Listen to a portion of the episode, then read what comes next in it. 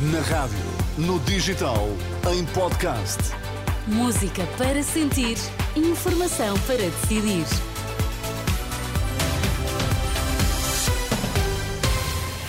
Vamos então à nossa edição da Uma. Boa tarde. O que é que temos em destaque? Boa tarde. Mensagem de ano novo de Pedro Nuno Santos, com promessas de um ciclo de reformas e contas certas. Convocada para esta hora a conferência de imprensa do líder do PSD, na sequência da abertura de um inquérito da PGR. Viva muito boa tarde. Pedro Nuno Santos promete manter a estratégia das contas certas se eh, vencer as legislativas de março, isto ao mesmo tempo que tenciona dar prioridade à melhoria dos salários e das pensões. Na mensagem de ano novo, o líder do PS sustenta que é possível fazer tudo sem derrapar eh, nas contas. As minhas prioridades são as prioridades sempre do Partido Socialista e visam dar resposta às justas aspirações, preocupações e ambições da esmagadora maioria dos portugueses. A aspiração das famílias verem melhorar os seus rendimentos, tanto os salários de quem trabalha como as pensões de quem trabalhou uma vida inteira. A preocupação de garantir cuidados de saúde gratuitos e uma escola pública de qualidade, independentemente dos rendimentos, bem como o acesso a uma habitação digna que as famílias possam pagar. A ambição de transformar a nossa economia, de torná-la mais qualificada. E note-se, Fazer isto tudo mantendo contas públicas certas e sustentáveis que garantem segurança ao país no futuro.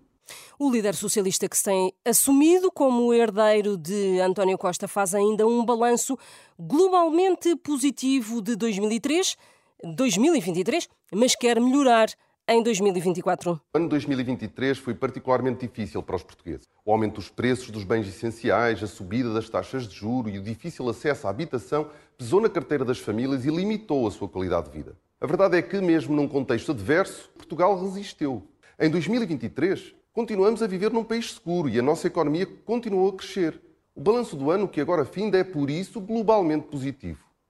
Mensagem de ano novo do líder do PS com promessas de um ciclo de reformas e de contas certas. Para esta hora está convocada uma conferência de imprensa do líder do PSD, que de resto já está a começar. Luís Montenegro eh, fala na sequência da abertura de um inquérito da Procuradoria-Geral da República a eventuais benefícios fiscais atribuídos à Casa de eh, Espinho, um inquérito com base numa denúncia anónima. Luís Montenegro prometeu eh, esclarecimentos para eh, esta tarde.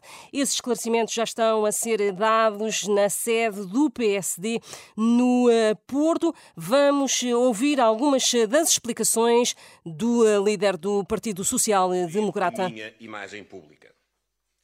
A denúncia anónima que me traz aqui hoje certamente suscitará muitas dúvidas nos seus verdadeiros propósitos mas não me vou queixar disso.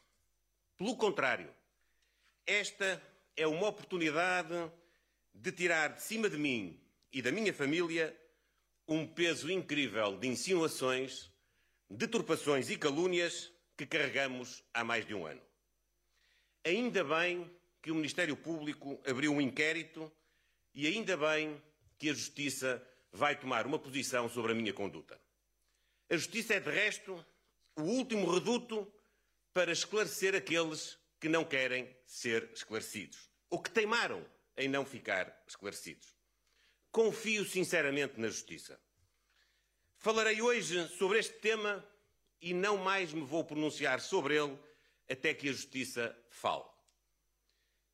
E falo hoje porque tenho consciência que o tempo político e mediático não é exatamente igual ao tempo da Justiça.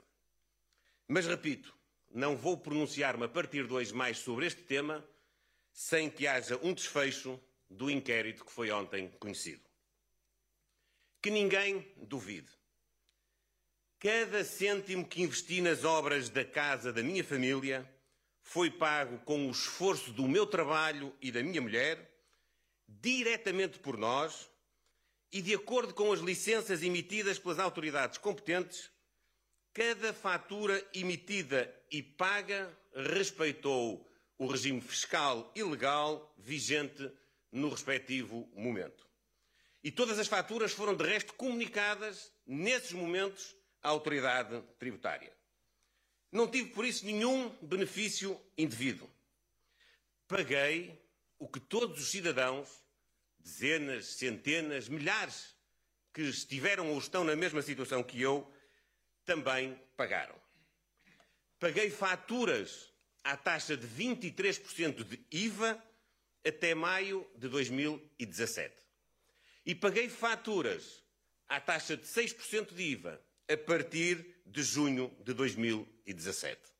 Explicações de Luís Montenegro em conferência de imprensa na sede do Partido Social Democrata no Porto, na sequência da abertura de um inquérito da PGR a eventuais benefícios fiscais atribuídos à sua casa de espinho, que, como ouvimos nas primeiras palavras de Montenegro, eh, foram completamente refutadas estas eh, alegações.